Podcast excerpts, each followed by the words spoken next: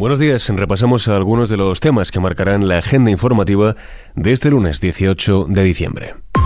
ISFM Noticias con Jorge Quiroga. Arranca la penúltima semana del año con el enfrentamiento entre gobierno y oposición cada vez más encendido, ahora por la moción de censura en el ayuntamiento de Pamplona.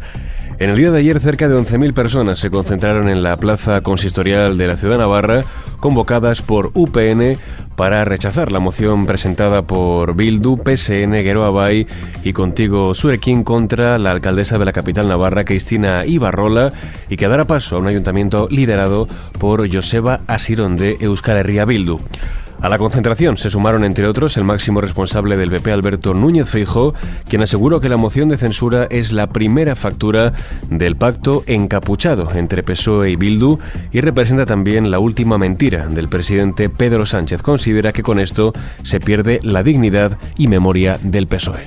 Es una indignidad y es una miseria decir que España va a ganar una alcaldía progresista. Lo que va a perder el Partido Socialista es su dignidad y su memoria.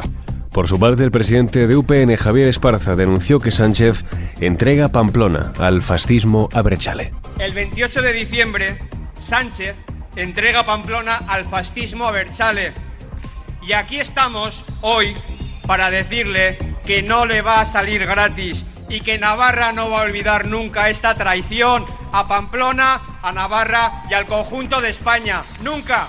A este clima de tensión se añade también la entrevista del próximo jueves entre el presidente Sánchez y el presidente catalán Per Aragonés y los últimos movimientos del independentismo catalán en busca del máximo protagonismo político.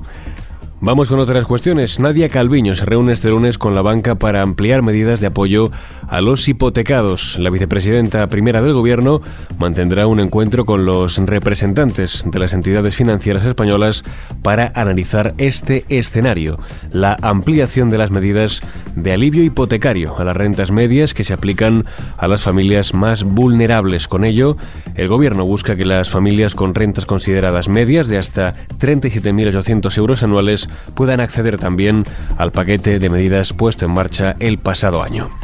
Lo que no abordará este lunes el Ministerio de Economía será el impuesto a la banca, según confirmó Nadia Calviño, que señaló que el Gobierno no contempla su modificación en estos momentos.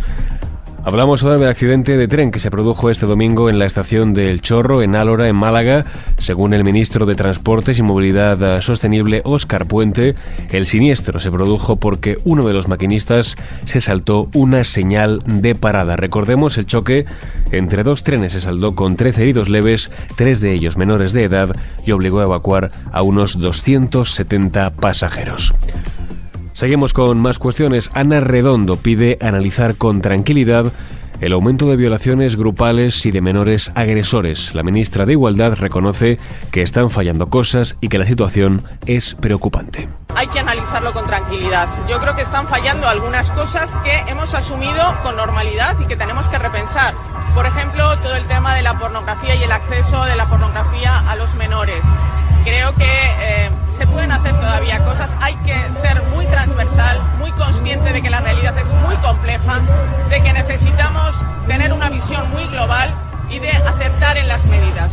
Palabras que llegan tras conocer los resultados del informe sobre delitos contra la libertad sexual de 2022 del Ministerio del Interior, que constata que las violaciones cometidas por más de una persona se han doblado en comparación con 2017.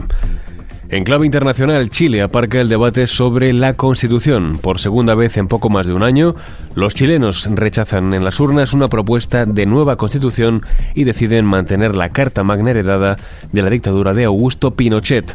El 55,76% de los electores rechazó un texto con sello conservador elaborado por un órgano liderado por la ultraderecha y la derecha tradicional frente al 44,24% que optó por aprobarlo. Y la media luna roja palestina denuncia que solo ha entrado en Gaza el 10% de la ayuda humanitaria necesaria, mientras el ministro de Defensa de Israel, Joab Galant, ha advertido de que si Hezbollah incrementa en un nivel la intensidad del conflicto en la frontera con Líbano, Israel lo aumentará en 5. Por su parte, el jefe de inteligencia del ejército de Israel, el general Haron Aliva, dice que la campaña militar continuará durante meses. Y terminamos este podcast con la del tiempo para este lunes. Cielos despejados en todo el país, salvo en Baleares, áreas del Estrecho y Melilla, temperaturas máximas en aumento en Girona y Alto Ebro y en descenso en el centro de la meseta norte, con pocos cambios en el resto del país. Las mínimas, por su parte, van a bajar en La Mancha y Andalucía y se prevén heladas, sobre todo en la zona de los Pirineos. Y así con la previsión del tiempo terminamos. Antonio Alfonso Hernández estuvo un día más al frente del control de sonido. Ya sabes que puedes seguir informado cada hora en directo en los boletines de Kiss FM. Muy buenos días.